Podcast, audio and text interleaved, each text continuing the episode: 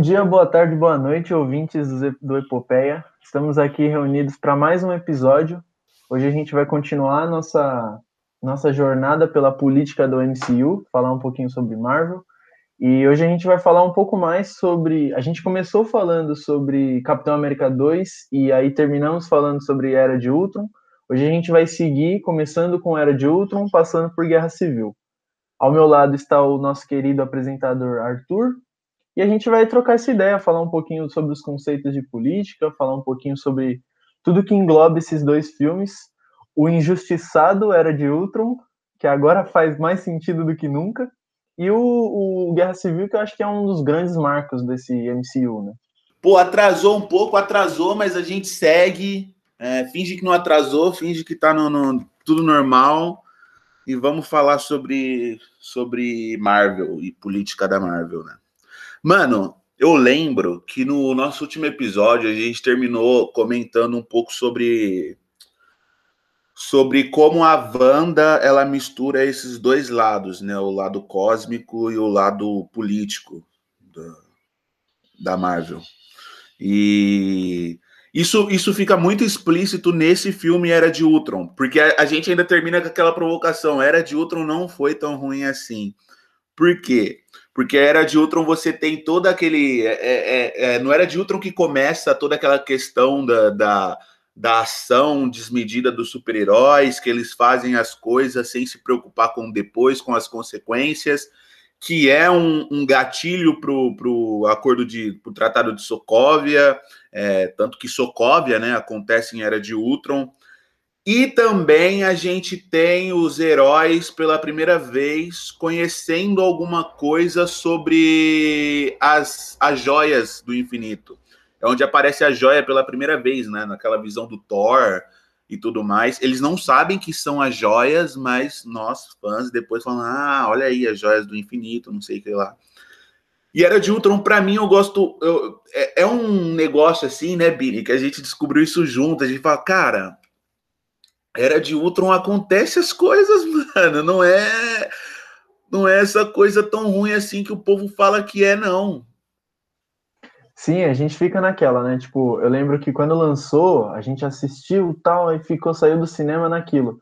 Mano, e aí? Tá, esse filme tá ali, mas o que que tem a ver? E depois, só depois de todo, toda essa saga, toda esse, essa conclusão, que a gente entende a importância, o, o quão importante é para esse filme, né? Porque ele apresenta a Wanda, ele apresenta o Visão, ele apresenta as joias, do, as joias do infinito, tem esse lance da visão, que na verdade era uma premonição de ultimato, barra, de guerra infinita barra ultimato, né? Que todo mundo tá morto, que não sei o quê. E, e, e ele dá, ele abre espaço para tudo. Ele, ele é bem aquele, aquele filme para preencher, para dar explicação, para, é, como fala? Aplanar o terreno para o que vem, né? eu achei assim, depois, eu assisti depois, né? Depois que. Logo depois que saiu Guerra Infinita e Ultimato, eu reassisti Era de Ultron. E a gente consegue ver o, o, aquilo, a gente tem uma nova visão sobre o filme. Eu acho isso muito da hora, muito da hora, porque de todos, né, na real, acho que todos os filmes, se a gente assistir hoje, a gente vai ter essa mesma visão, assim, uma visão, pô, entendi, isso daqui tá acontecendo porque lá no final aconteceu determinada coisa. E o Era de Ultron nada mais é do que isso. Fora que o vilão, eu gosto muito, eu particularmente gosto muito do Ultron na, nos quadrinhos, né? Eu acho que ele é um dos melhores vilões, assim. Acho que ele não foi tão bem aproveitado, acho que ele poderia durar mais, mas a gente não sabe nem se ele realmente morreu, né? Então não dá para afirmar que ele morreu porque tinham falado, né, que ele poderia voltar em no final, que, que eu tinha, agora eu esqueci exatamente o que que era mas eu lembro que tinham falado até de Falcão e Soldado Invernal, que teria uma ponta, algo dele, alguma coisa assim, mas acabou, acabou não acontecendo, mas nada impede, né? Nada impede de mais para frente ele surgir do nada. Até, até porque no, nos quadrinhos, né, é, os acontecimentos da, da, da Wanda e do Visão, que, que é a Dinastia M, depois Vingadores a Queda e tudo mais, tem um quê do, do Ultron muito grande também, porque tem uma cena nos quadrinhos que é uma cena que eu lembro até hoje nitidamente, que é dos Vingadores A Queda. O Visão, ele simplesmente ele começa a se desfazer, cara. Tipo, tá, naquela época eu era bem moleque, eu não sabia que o Visão era um robô. Ele começa a se desfazer e tem toda aquela questão de que tem o Ultron e não sei que lá, que o Visão é um Ultron mais evoluído e tal. E esse filme, você vê as possibilidades que o Ultron tinha, barra, tem no, no universo cinematográfico da Marvel, que eu também não, não descartaria uma possível volta dele, uma vez que a gente não sabe o que aconteceu com, com o último Ultron. Tudo bem, mostrou lá ele recebendo a rajada da, de, de, de, a joiada da mente do, do, do, do, do Visão, mas a gente não, não ficou nítido pra gente, né, o que aconteceu. Para nós, a gente falou, beleza, tá, é o fim.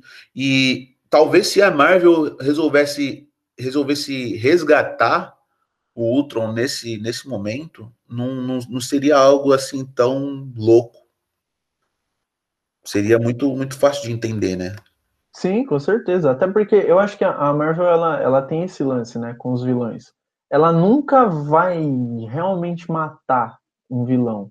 Ela sempre, tipo, ela dá a entender que o vilão morreu, mas e se? E se ele aparecer do nada? Mesma coisa com a. Como é que é o nome da vilã do Thor Ragnarok? Era? Ela. Ela. É. Então, ela também, é a mesma coisa. É, mesma coisa o Mandarim, que agora vai voltar no Shang-Chi. Tudo bem, voltar, né? Entre aspas, porque não era ele, tem todo aquele lance, mas enfim. Mas eu gosto bastante disso na Marvel, por mais que, que muita gente critique esse lance de ah, não mata ninguém, ah, que não sei o quê. Mas eu gosto porque nos quadrinhos é assim, né? Nos quadrinhos todo mundo morre e volta. Então é melhor não, não morrer 100% do que morrer e voltar depois, né? E outra, é uma questão de segurança também, porque beleza, você mata o, o vilão, o, o, é um vilão que ele tem já um apelo muito bom com o público, você mata ele para dar um final na história. Mas e aí depois, você cria alguma coisa nova e essa coisa nova não tem tanto apelo para o público. O que, que você faz? Você resgata uma coisa que já fez tanto é, mais sucesso, né? Isso não é muito muito segredo e eu acho que a Marvel está optando pela segurança nesse caso.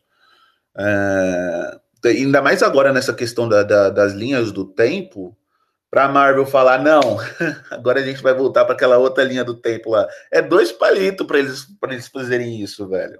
Eles conseguiram a melhor desculpa do mundo, né? Exatamente. Agora, tipo, tudo pode acontecer e, ah, vai ser linha do tempo. Multiverso, é isso. Mas é, é lindo. Isso é lindo, para mim, Tá sendo maravilhoso. A gente vai falar mais para frente, depois a gente vai falar sobre as outras coisas que estão acontecendo no, no MCU, mas nossa, cara, tô amando, tô amando tudo. E... É, eu também tô, tô bem encantado e, e tem muito mais coisas ainda para vir. Isso é só a pontinha. Sim. E aí, Bini, trazendo um pouco pro, pro lado político da, da era de Ultron, tem uma coisa no filme que eu gosto bastante, quer dizer, eu gosto bastante porque eles fizeram isso na medida do que foi possível, né? Que é mostrar a ação estadunidense nos países do leste europeu. Você pega o, uh, a Wanda e o, o, Pietro, eu não lembro. Bom, eles são de Sokovia, Sokovia fica mais ali para o lado da Rússia, tudo mais para aquele lado ali do leste europeu. E... Para variar, né? Isso, para variar, para variar. É uma coisa que a gente já falou nos outros episódios também, que sempre tem que ter um russo ou alguém do leste europeu nos filmes. Sim, sim, sempre tem que ter. É a influência, né? A influência, o, o ruim e o mal é isso, os dois lados da moeda. Exatamente, exatamente.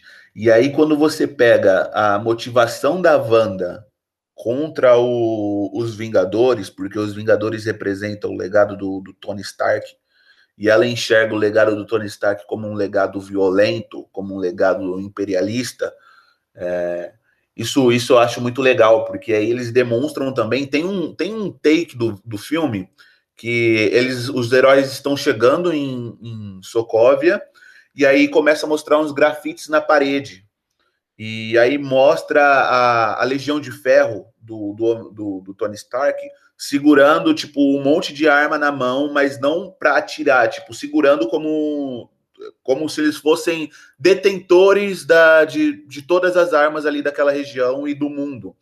E, e, cara, isso é muito aquela aquela característica do Tony Stark que a gente já falou, de, do, do, do Estado Leviatã, sabe? Monopol, monopolista da, da, da, violência e da dominação sobre todas as outras pessoas, porque é, é, uma, é um perfil do personagem que, que os produtores e os diretores, os roteiristas foram construindo ao, ao longo do, dos filmes. Tanto que quando chega lá no, no, no, no Ultimato, spoiler, pessoal, que tem spoiler para quem, se existe algum ser humano que ainda não assistiu, é, aqui tem um spoiler. É, quando ele chega lá no Ultimato, que ele volta para a Terra, que a Capitã Marvel resgata ele do espaço, ele chega pro, pro, pro Capitão América e para os outros heróis e falam: Eu disse para vocês que a gente tinha que colocar uma armadura em volta da Terra, mas vocês não quiseram isso porque isso machucaria a nossa preciosa liberdade. E, e aí você pega esse filme, é justamente a Wanda usando dessa necessidade de proteger o Tony Stark para manipular a mente dele, manipular a mente dele. E por trás disso tem aquela visão política, né? De que eles são os detentores da, da, da violência, os Vingadores decidem quem ou não proteger, é, e nós estamos, é, de certa maneira, à deriva do, do senso de justiça dos Vingadores, um grupo estadunidense de, de, que representa a moral e a ética no mundo. Então, isso eu acho que é uma coisa muito legal no, no Era de Ultron. Sim, sim, porque é, representa basicamente o que a gente vive, né? Porque é bem, é bem, essa, bem esse discurso de que a gente está à mercê do que os Estados Unidos decidir, né? Das decisões políticas, decisões de segurança internacional, eu acho que esse é um tema bem legal que, que abordam nesses dois filmes, né? A segurança internacional. Como ele, como ele é abordado, tipo, é, um grupo é detentor de tudo. E o que eles decidirem é aquilo e pronto, acabou, sabe? E aí você vê essa, essa resistência, entre aspas, nascendo, né? Que vem da Wanda, do, do Pietro, e, e do, dos outros, né? Do, de quem estava à mercê. E isso cresce muito, eu vejo isso muito forte, muito forte mesmo no, no, na série, né? Falcão e Soldado Invernal, que a gente vai falar mais pra frente. Mas isso eu acho incrível, tipo, já, já, é já vou adiantar que eu achei a série incrível por esse, esse, esse quesito. Porque mostra a resistência ao ideal americano, ao ideal patriota dos Estados Unidos de segurança, né? E, e mostra que não, que não necessariamente o que eles decidirem é aquilo e não vai afetar ninguém, não vai, não vai e que, que vai beneficiar, né? Que é que eu acho que é bem essa, bem essa, essa mensagem que eles passam, tipo, não necessariamente vai beneficiar. Na verdade, não vai beneficiar, vai beneficiar os Estados Unidos, né? Ou no caso, os Vingadores. Exatamente. E tem uma coisa que eu acho particularmente muito engraçada no Ultron, é que, beleza, o Tony Stark né, e, o, e, o, e o Bruce Banner, eles criaram o Ultron e tal, fizeram a, a, a troca de... A, fusão dele com... Como que chama? O Jarvis. Isso, fizeram a fusão dele com, com o Jarvis. E aí, beleza, o Ultron acorda, desperta, ele passa nem cinco minutos na internet. Ele não passa nem cinco minutos na internet e vem da história humana. Ele já chega à conclusão de que, mano, tá tudo errado. O ser humano tem que acabar. Esse é o medo, né? O medo, o medo da, da tecnologia. É, como fala? Tipo, aquele, aquele lance do eu robô, do Will Smith e tal, da tecnologia chegar num momento que fala, mano, pelo amor de Deus, aí, não dá mais. Os humanos não tem como. E foi bem isso que o Ultra. O Ultra chegou, mano, não dá. Pelo amor de Deus, vocês estão fazendo tudo errado. Para aí, por favor. Não, não, aguentou, não aguentou cinco minutos dos jovens tuiteiros. Já, já falou, irmão, quero tacar uma rocha no planeta. eu, eu acho legal também que a, a justificativa, esse lance de, do Ultron, e que ele quase consegue, né? Porque se ele consegue transferir a consciência dele pro Visão, acabou pro corpo do Visão, né? Porque ele, ele é... nossa, agora, agora parando para pensar, cara, como tudo é tão conectado, né, velho? O lance do, da joia do infinito ser o, o, o poder maior do Visão, ele queria essa joia do infinito porque ele ia ter poder sobre tudo. E aí ele queria um corpo indestrutível, que era vibra, vibrânio? Vibrânio, né? O, o Visão. Vibrânio, vibrânio. E ele queria um corpo indestrutível porque ele poderia fazer o que ele quisesse com. Se ele, se ele tivesse conseguido entrar no Visão, ele seria o que ele, ele faria tudo. Tudo que ele queria fazer, ele faria, né? Eu acho isso muito da hora, porque depois você vê que conecta tudo e. Nossa! Muito bom, velho. Muito bom mesmo. Até, até porque, convenhamos, se o Visão fosse o Ultron, ele seria praticamente indestrutível, né? Porque Visão e Caçador de Marte são os caras mais subestimados pelos roteiristas. Exato. É, eles são os caras mais overpower e, igual você falou, os roteiristas falando, peraí, não dá. Exatamente. E é, só o Thanos, né, conseguiu destruir o, o Visão. E ainda assim não destruiu 100%, né? porque o corpo ainda permaneceu. Então. Mas é, é doido pensar, né? Tipo, se o. É até legal que vai lançar a série, né? O, o What If. Não sei se eles vão abordar exatamente isso. Eu acho que não. Acho que esse, esse, esse exa, exato que a gente tá falando, não. Mas seria legal, tipo, ver um. E se o Ultron tivesse conseguido? E aí? O que teria acontecido? E, e, é uma coisa legal, né? Porque são filmes completamente diferentes, os filmes da, do universo cinematográfico da Marvel, mas, por exemplo, é um filme aqui, tipo, você imagina um novelo, esse novelo se embaraça em um determinado ponto, é a trama do filme. E aí o novelo volta a ser uma linha. E aí termina. E aí chega outro filme ou outra série pega exatamente aquela pontinha, é uma outra história mas parte daquela mesma premissa, daquele mesmo acontecimento. Por exemplo, o Visão vai ser extremamente importante para o restante do, do, cinema, do, do, do, futuro do universo cinematográfico da Marvel. Porque agora a gente tem a Wanda vilã. E a gente tem a Wanda vilã justamente com a, com a motivação. Vilã, sim. É que, é que vilã é um, é um termo muito raso, né, para definir a Wanda, cara.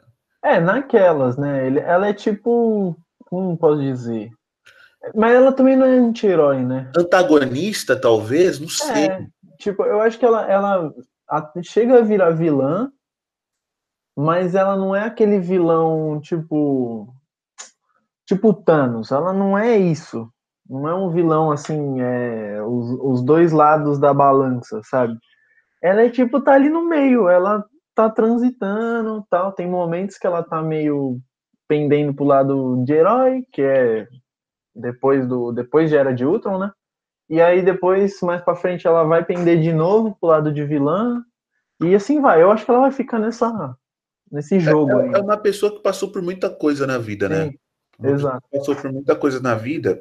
E eu, eu já que a gente está falando dos vilões, é, a Marvel tem muito disso também, né? De, eu acho que o vilão mais vilão da Marvel foi o Caveira Vermelha do o Caveira Vermelha e o vilão lá do, do, do Tony Stark, do, do Homem de Ferro, do Homem de Ferro 2, porque esses são vilões que têm como motivação, sei lá, tipo, ah, eu por ganância, por, por ambição, por não sei o que. Aí você pega os outros vilões, você pega o Loki. O Loki é um cara com uma personalidade extremamente assim, tipo, é, cheia de camadas, igual a Wanda, muito semelhante à Wanda.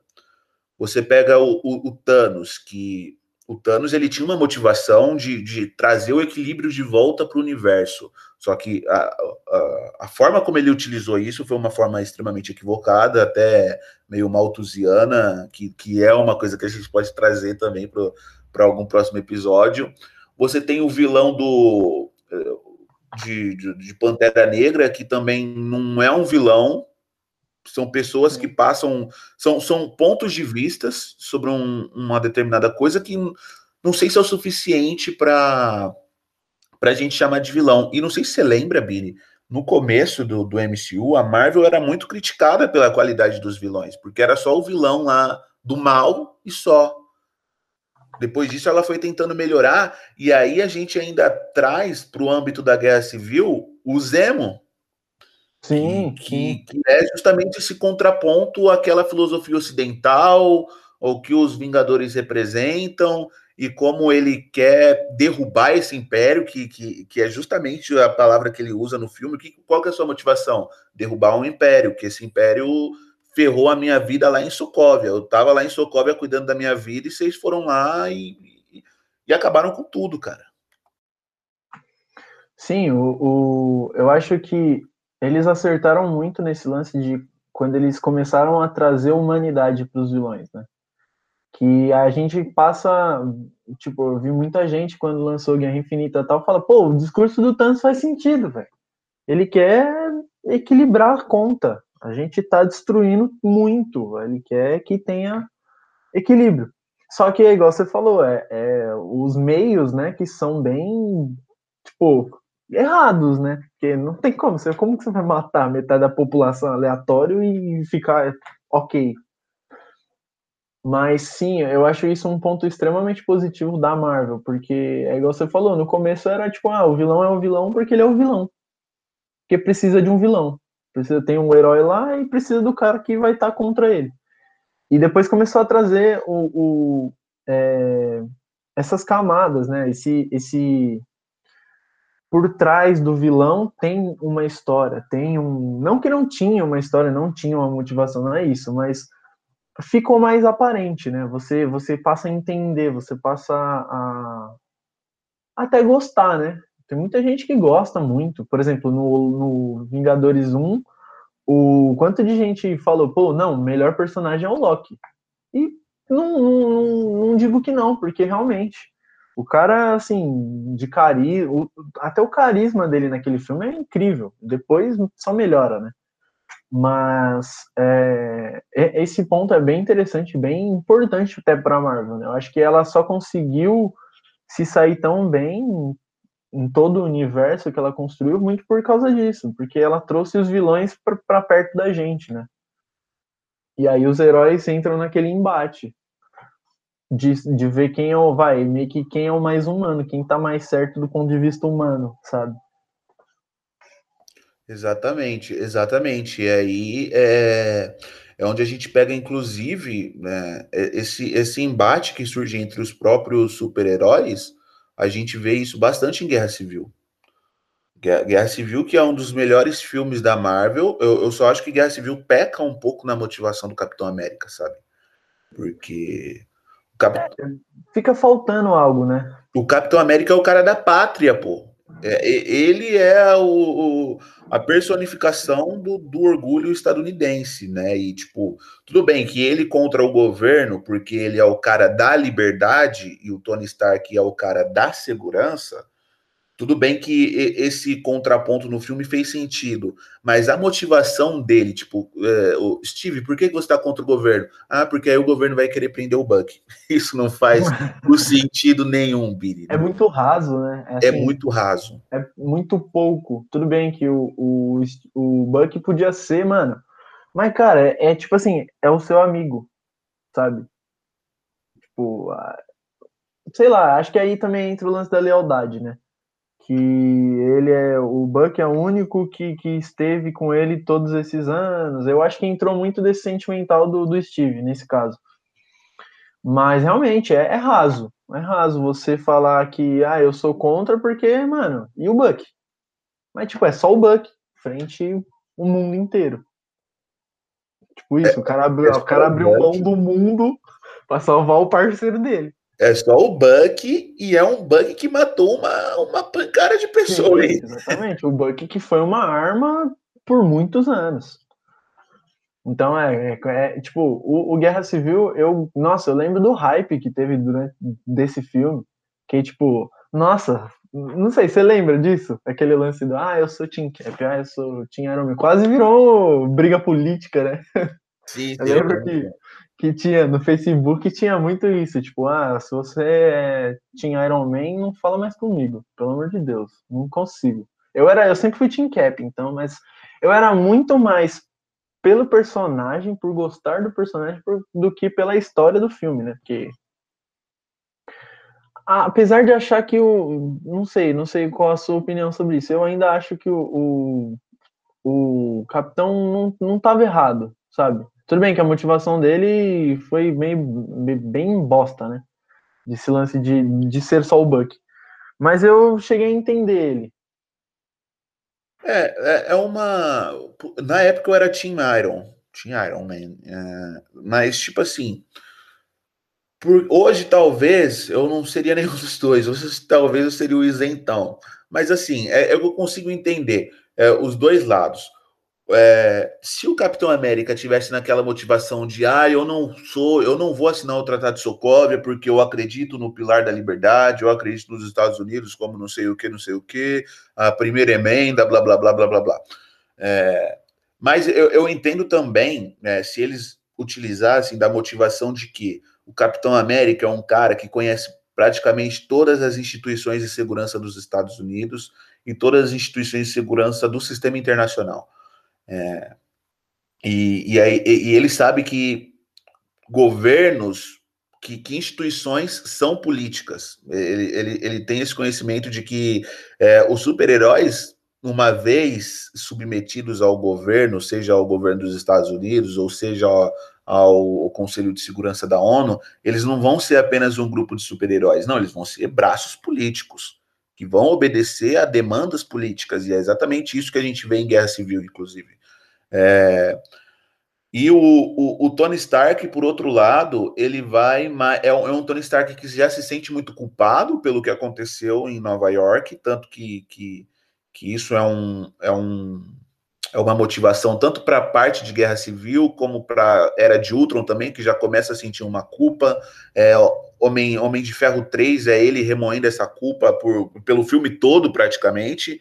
E assim, é, são, são visões políticas diferentes que, que eu acho que fazem sentido para o filme, embora eu, como Arthur, não concorde com nenhuma das duas, mas é, eu acho que, que, que faz sentido para o filme esse eles se colocarem nesse lugar, sabe? É muito fiel com o que os personagens representam para eles mesmos. Sim, sim, com certeza. É, eu acho que são. É, a, a, intenção no filme era mostrar os dois lados da mesma moeda, né? E aí mostrar a partir disso as consequências que tais, que, que tais decisões poderiam trazer ou trouxeram. E eu acho que eles fizeram isso perfeitamente. Tipo, é, eu gosto muito do filme porque ele tem esse lado político muito forte. Eu acho que é um dos filmes, assim, até então era um dos filmes que tem esse lado político mais forte. Né? Lógico que depois a gente tem é, quase todos tendo um fundo político muito forte. Mas esse é o que, que traz mais esse, esse debate, esse. Dois lados, né? Esses dois lados. Traz mais escancarado. Porque teve, tem todo o apelo comercial, né? Que é o lance do Team Iron, Team Cap mas tem esse fundo político do filme, que é o que vai tecer todas as relações do, do resto do MCU. Eu acho isso muito interessante. Fora que, né, agora deixando de lado isso, falando do lado fã, pô, quem não queria ver a treta, né? Quem não queria? E quando lançou, nossa, eu fiquei maluco quando lançou aquele trailer que mostrou o Homem-Aranha no final. Putz, eu fiquei louco, louco, louco, louco, louco. Quando mostrou o Pantera Negra, né? Que é, é o primeiro filme que aparece Pantera Negra, não é? Que aí depois é, é vem o. que aparece Pantera Negra. Também, é fiquei, fiquei doido. Mas real, mano. Esse filme, eu, cara, eu gostei muito. Eu achava que eles não iam conseguir fazer um filme melhor que esse, inclusive. E aí eles foram lá e fizeram, né? Era, era uma época do cinema que estava muito em alta também, né? Essa coisa do, dos heróis contra os heróis. Porque no mesmo ano você teve Batman vs Superman. Batman, é verdade. A gente precisa fazer um episódio sobre, que é um, um filmaço, um puta é um filme, até o Marta Marta. É. Não, eu acho que é, é assim, ó. É, aquele, esse filme é maravilhoso até aí. Aí tem o Marta Marta, horrível. Depois tem aquela perseguição lá que o Batman vai atrás do, da mãe do Superman, que eu acho incrível aquela sequência, e depois o resto do filme. Mas enfim. Ex exatamente. Enfim, é, a gente é, fala disso mais pra frente. É, porque, é, enfim, eu não vou me aprofundar, que eu já estava começando a comentar sobre. Aí fica mais duas horas Marvel, Hoje é dia da Marvel. Hoje é dia da Marvel, é verdade. Eu tenho que, esquecer, tenho que lembrar dessas coisas.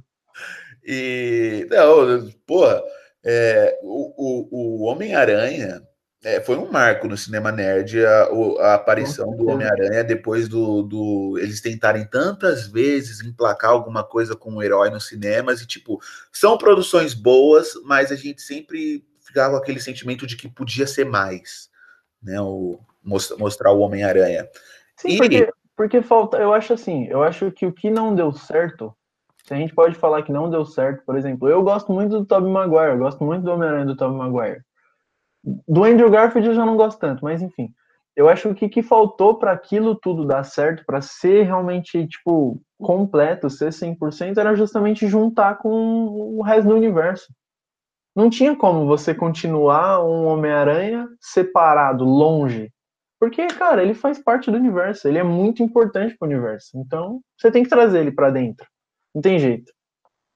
Ele, ele é o cara, ele é o cara simples no meio dos poderosos, né? Ele e, e, não é à toa que ele é o herói da Marvel que as pessoas mais se identificam com ele, porque ele é o mais humano dos heróis, embora ele escale pela parede e mova de, de, e se move de, de, prédio em prédio. É... Sim, ele era o cara que tinha que, que tava indo para a escola, que, eu, que também tinha que trampar, tinha que fazer os bicos dele. Além era de pobre, é, muito pobre, sofria porque o tio morre, não tem os pais e os. É, como fala? É, no, sofre do, do problema dos jovens do amor não correspondido. Então, tipo, mano, muita gente, acho que todo mundo, né, mano? Todo adolescente se identificava com, com o Homem-Aranha, não tinha jeito. Pô, é, pô, o Homem-Aranha é o super-herói preferido dos Marcos Tadeu, vulgo também conhecido como meu pai. Sim, e, nossa, mano. Mano, e, e assim, um, a gente precisa fazer um episódio sobre os, os, os Homem-Aranhas do, do, do, cinema. Dá um, um baita de um debate esse daí também. Boa. Verdade. E, e, e eu, eu, prefiro um pouco mais o do Andrew Garfield do que o do Tobey Maguire, mas eu consigo entender, vai, os, todos os lados. Ó, se eu te contar que eu não assisti o 2, o do Electro. Ô, louco! Mano, é, é, um dos poucos filmes, assim, acho que, ó, três filmes que eu nunca assisti. O, o, Homem o Espetacular Homem-Aranha 2, Wolverine Imortal e o Quarteto Fantástico, esse último. Que acho que eu nem quero assistir. O Quarteto Mas, Fantástico, o último, eu não assisti, eu não pretendo assistir é, eu também não, não tenho vontade nenhuma. Wolverine Imortal, você não tá perdendo absolutamente nada. É, foi o que me falaram também. E o Espetacular Homem-Aranha 2 eu gosto. Eu gosto. Mas eu gosto mais pela pelo pela construção das cenas de ação do que pelo. Do que não, pelo... Cena, cenas de ação não tem o que falar. O, o pelo menos o primeiro, né? Parece o... videogame, parece os jogos do, do, do Homem-Aranha. Exato, exato. Esse eu, esse eu acho que é o ponto mais, mais importante de, desse do Andrew Garfield. É, a parte de coreografia de, de ação, das cenas de ação, né? Como um todo, até efeito, essas coisas. Porque o do, o do Tobey Maguire é mais. Como posso dizer? É, mas ele apanhando, Bini. Vamos é, Exato. É, ele, ele, apanha, apanha, apanha, ele apanha, apanha, apanha, e depois no final ele dá um soco que mata é, o maluco. Exato. Basicamente. Mas enfim. E aí, e aí só, só voltando um pouco, no Guerra Civil, eu acho que a gente tem três visões diferentes. Porque a gente tem a visão do, do Tony Stark, a gente tem a visão do Capitão América e a gente tem a visão do Zemo que eu, eu só não falo que a visão, que, que essas duas visões do, do, do, Tony Stark e do Capitão América são, imperia, são imperialistas colonialistas e a do Zemo são decolonialistas, porque o Zemo representa uma potência também. Ele, e ele vem de uma posição de poder no país dele. Ele era coronel, alguma coisa do, do exército, assim, general, não sei, alguma capitão, alguma coisa nesse sentido. Então ele já tinha uma posição de poder lá. Então eu não vejo como uma desconstrução política mas são três são três visões importantes. Embora do Zemo eles falaram assim, pô, a gente está aqui essa visão só para mais ou menos falar que tem, mas a gente não vai desenvolver nada dela, tá? A gente vai desenvolver só um pouco. É... Talvez, talvez tenha uma quarta visão, que é a visão do Pantera Negra, que fica sempre ali pulando, ele, ele tá caçando o Buck, mas ele, ele, ele tá caçando o Buck, mas ele não tá necessariamente do lado do Tony Stark. É, exatamente. Ele, ele também Tanto é que no final, do, no final do filme ele você dá a entender que ele mudou de lado, mas na verdade não, ele tá pelo lado dele, né? Que ele personagem bom, né, mano? O Shadow Não, incrível, cara. Porra. Incrível. É um, é, uma, é um. Putz, é. Dá até tristeza, né? Falar, né? Porque era um potencial incrível, mano foi, foi um filme, foi tudo incrível, cara. Eu acho que ali não teve erro nenhum. Nenhum, nenhum, nenhum. Muita gente fala do, do filme do Pantera Negra, né? Que as cenas de ação são fracas, mas, cara, eu. Nossa, eu acho incrível, mano. Incrível. Aquele filme é incrível. É... E o, tudo que expandiu, né? Porque você traz todo um, um país novo, é, cultura nova, tecnologia, pô, é, engrandece muito, né? De, de, de, repente, o Tony Stark não é mais exemplo de riqueza e nem de inteligência, porque você isso. tem a riqueza de Wakanda e a inteligência da, da, da, irmã do Pantera Negra. Cara, isso quando, quando, quando soltaram isso, eu falei, nossa, véio, meu Deus, eles levaram para outro nível. Levaram para outro nível. E é uma pena, né, cara? Putz, é, fora que o, o, o Chadwick era um, um ator exemplar, mano. Nossa, um ator exemplar, uma pessoa, pô, assim, igual. Sim, é. Eu, eu, assim, eu tô, de verdade, eu tô ansioso pelos que eles vão fazer a partir de agora, porque eu acho que mais do que nunca eles vão ter o, o triplo, quádruplo de cuidado para mexer nesse lado e tenho certeza que vai ser assim um dos pontos mais altos da Marvel, vai ser os, os próximos filmes derivados, né, que vai ter a série de Wakanda, se eu não me engano, não sei se é série ou é filme, mas eu acho que vai ser feito muito com carinho, sabe? Tanto pelo Chadwick, pelo que representa tudo, toda essa parte de Wakanda.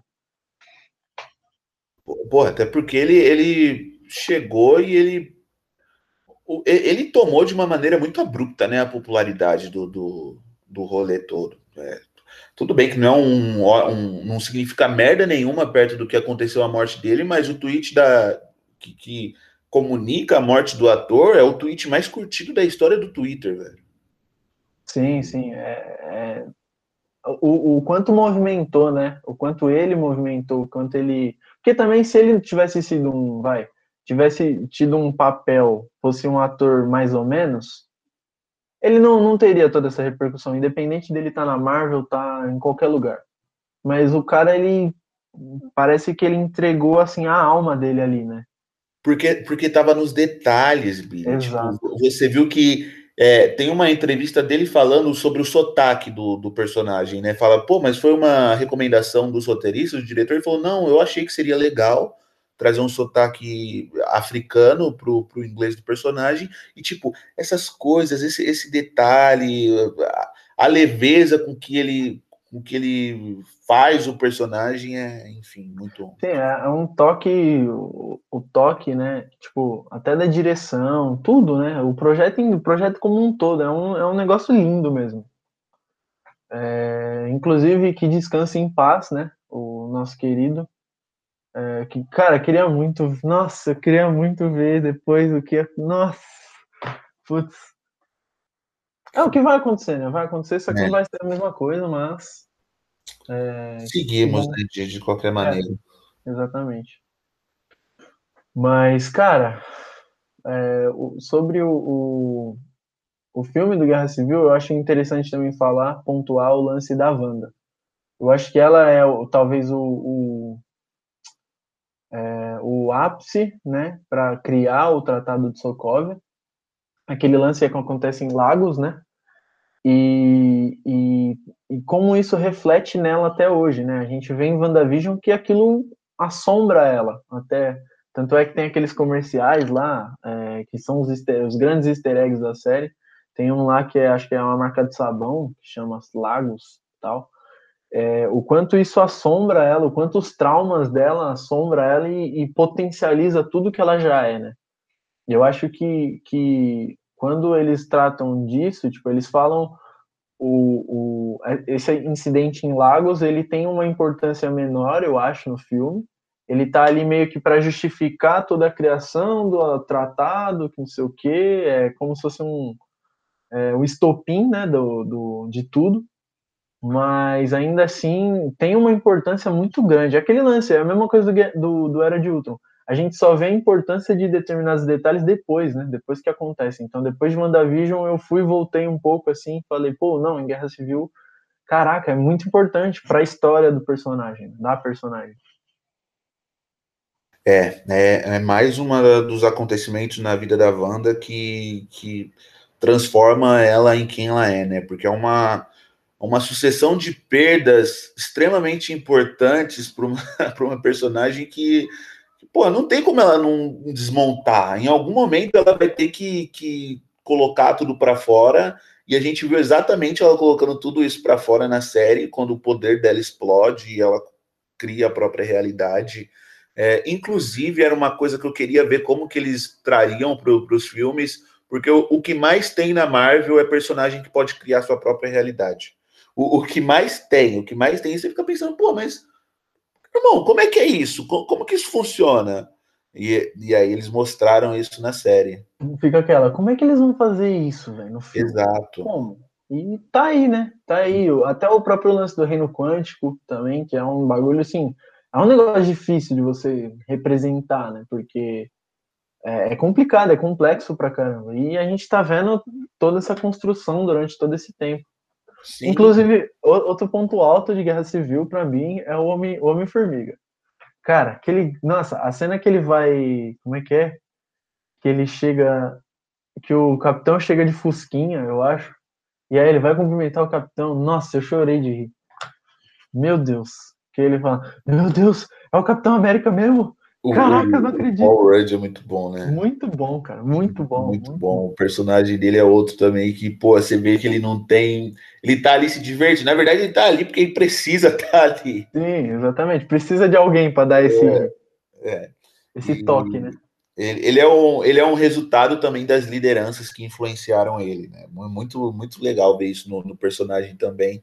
E, e, tipo assim, Bini, pensando mais à frente, eu não sei até quando o MCU vai durar, mas é, para quem estava pensando que a popularidade ia cair depois da morte do Tony Stark e do Capitão América, está sendo muito, na verdade, está sendo extremamente o oposto, porque as séries estão maravilhosas e estão com apelo também na, na, do público fenomenal, fenomenal. E, e, e, assim, eu não sei até quando vai durar, eu não sei até onde, é, até eu não sei quais personagens ainda podem surgir, mas o reino quântico e essa forma como eles abordaram isso pode ser muito importante para explicar os poderes de um hipotético Franklin Richards, que ele cria. Pô, na Marvel eles falam, ah, é, ele cria universos de bolso. O que é universo de bolso, cara?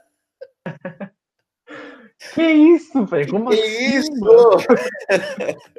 e, e é acho que vai ser fenomenal para explicar esses poderes. Por exemplo, um Sentinel também, que é o, tem o poder de mil sóis explodindo. O que, que, que, é isso? Nem ele é. sabe direito. Sim. Ou o próprio. Que é... Ah, não sei, não sei se eu falo. Ah, vamos falar. É, a gente vai falar, conversar bastante sobre isso nos próximos episódios, né? Mas também tem o lance do, do Kang, né? Porque tem todo um negócio aí é, Ô, velho, rondando pela por série. Trouxe, por que, que você trouxe o Kang aqui? Por, porque tá acontecendo não, coisa que eu calma, não sei. Não, deixa eu falar, deixa eu falar. É por, ó, vou explicar para os ouvintes. É, o Arthur ainda não assistiu, a gente está no dia 9 de julho gravando, aí já, já saiu na quarta-feira o, o, quinto, o penúltimo episódio de Loki. O Arthur ainda não assistiu, eu já assisti. Mas não, calma, não, não tem nada a ver com isso. É que eu vi uma imagem de um negócio lá, mas é de um filme antigo, então isso daqui eu até posso falar. Porque, cara, assim, é, se a gente pega os primeiros episódios de Loki, até tem, né, um, aquele, ah, será, será, será, mas é, aí depois eu vi umas imagens, tal, de um filme do, do Homem-Formiga 2, que me deixou com uma pulga atrás da orelha, mas eu não acho que vai ter nada a ver com Loki, eu acho que ele vai ficar mais pra frente, é, enfim, mas tipo, o reino quântico ele pode ser a resposta para muita coisa, cara. Muita coisa. Até esse, todo esse embate aí, embate não, tudo isso que tá rolando de multiverso, o próximo filme do Doutor Estranho, tudo isso eu acho que vai ter uma pontinha de reino quântico ali em alguma coisa, sabe?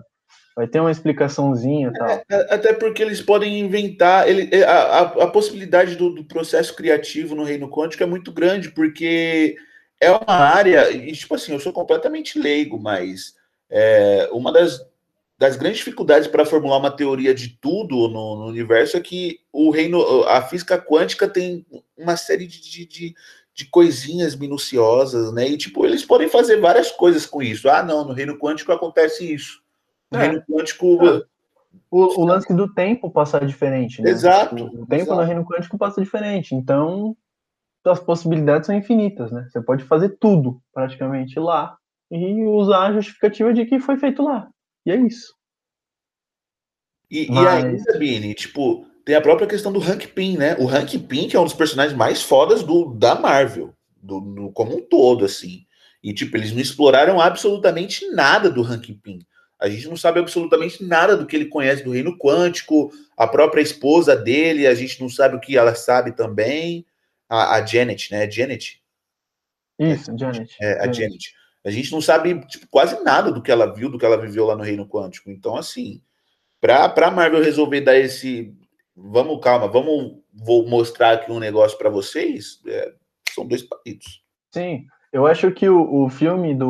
O próximo filme do Homem-Formiga, Homem né? É Quantum Mania, vai ser tipo mais um filme como foi o 2, né? O Homem-Formiga e Vespa, um filme para responder um monte de coisa. Porque a gente ficou sabendo de muita coisa a partir de Homem-Formiga e Vespa, né? Foi um filme que é, é, por mais que ele não tenha aquele lance da, de, de, tão forte a continuidade no universo da Marvel, ele explica muita coisa. O, o, Reino Quântico é uma delas, né? Porque é a partir dele que vem o lance de, é, do Salvador, né? Porque quem começa a salvar todo mundo é o Homem-Formiga. Se não fosse o Homem-Formiga, não tinha o final, o final, é, do, o final do Homem-Formiga 2 vale pelo filme todo, né? Exato. Tipo, sim, que sim. você termina o 2 você fica.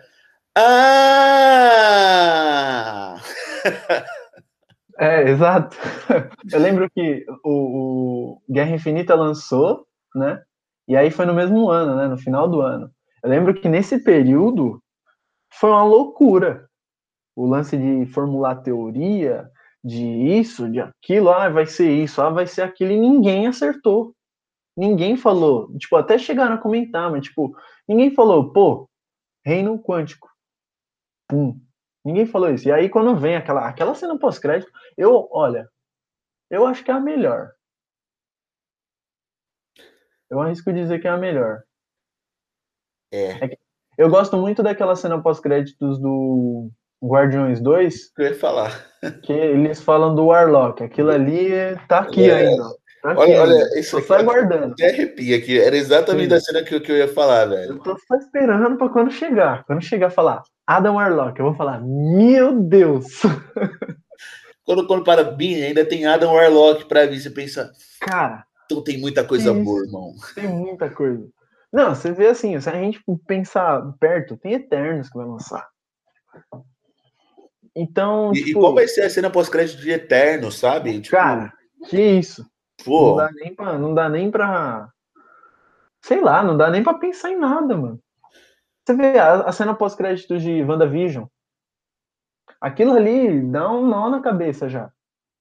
Agora você pensa uma de Eternos, uma que falam, estão falando que o da, da Viúva Negra também é embaçada, a cena pós comentar dela agora. E são então, geralmente desses filmes assim relativamente pequenos que vêm as melhores coisas, exato. né? É. Então, eu tô ansiosíssimo para ir assistir esse filme, cara. Eu falei para você, a gente comentou, né? Eu tava quase assinando lá o negócio da Disney Plus lá, pagando mais caro para porque eu tô louco para ver esse filme. Mas, enfim, é, acabou que a gente falou, falou de futuro, né? Mas não dá, né, cara? Não dá pra não falar de futuro. A gente começa a falar de MCU, não tem como não falar do que vai vir? É, porque são as posições, né? Eu acho que a gente conseguiu. É, a gente cumpriu o nosso papel também de, de falar sobre a política e até onde se estende essa política do, do, do MCU. E ainda tem um próximo episódio, né? Então um a gente tem muitas coisas para falar. Porque a, a, série, assim, é, opinião pessoal minha, eu achei incrível. O que eles conseguiram fazer na série, é, eu achei ela muito completa, sabe? É, mesmo o WandaVision, o WandaVision ela, ela tem um arco, né? Ela tem um, um porquê de tudo aquilo. O, o Falcão e Soldado Invernal é, é uma série meio que jogada, tanto é que muita gente tava com a expectativa lá no chão sobre a série. E, cara, ela fala de um pouco de tudo e é incrível, incrível. Os personagens são muito bem desenvolvidos. Enfim, a gente vai falar disso no nosso próximo episódio, que vai ser falar mais especificamente sobre Falcon e Soldado Invernal, série do Disney Plus, e o futuro, né? Que a gente acabou falando quase tudo sobre, mas ainda tem muita coisa para falar. Mas, cara, eu amei a série. Amei a série. Eu amei também. É a, é a obra mais política da Marvel. É a obra Sim. mais política da Marvel e a gente vai ter muita coisa para falar. Vamos ver se a gente chama alguém muito especial também para colaborar com a gente, né? Uhum, com certeza. E é isso, Bini. A gente vai ficando por aqui? Acho que sim, né? Acho que já deu um bom tempo. E a gente já falou bastante coisa. Acho que o que tem de agora em diante a gente fala nos próximos episódios, né? É, é isso, pessoal, é isso. Esse foi mais um episódio do Epoperas RI. Se você ainda não nos segue nas nossas redes sociais, elas estarão na de descrição dos episódios. É, manda para a gente as suas sugestões, as suas dúvidas, é, suas críticas também. E, enfim, para a gente conseguir ter esse diálogo melhor e melhorar o nosso conteúdo para vocês. Então é isso, pessoal. Até o próximo episódio. Tchau, tchau. Até o próximo episódio.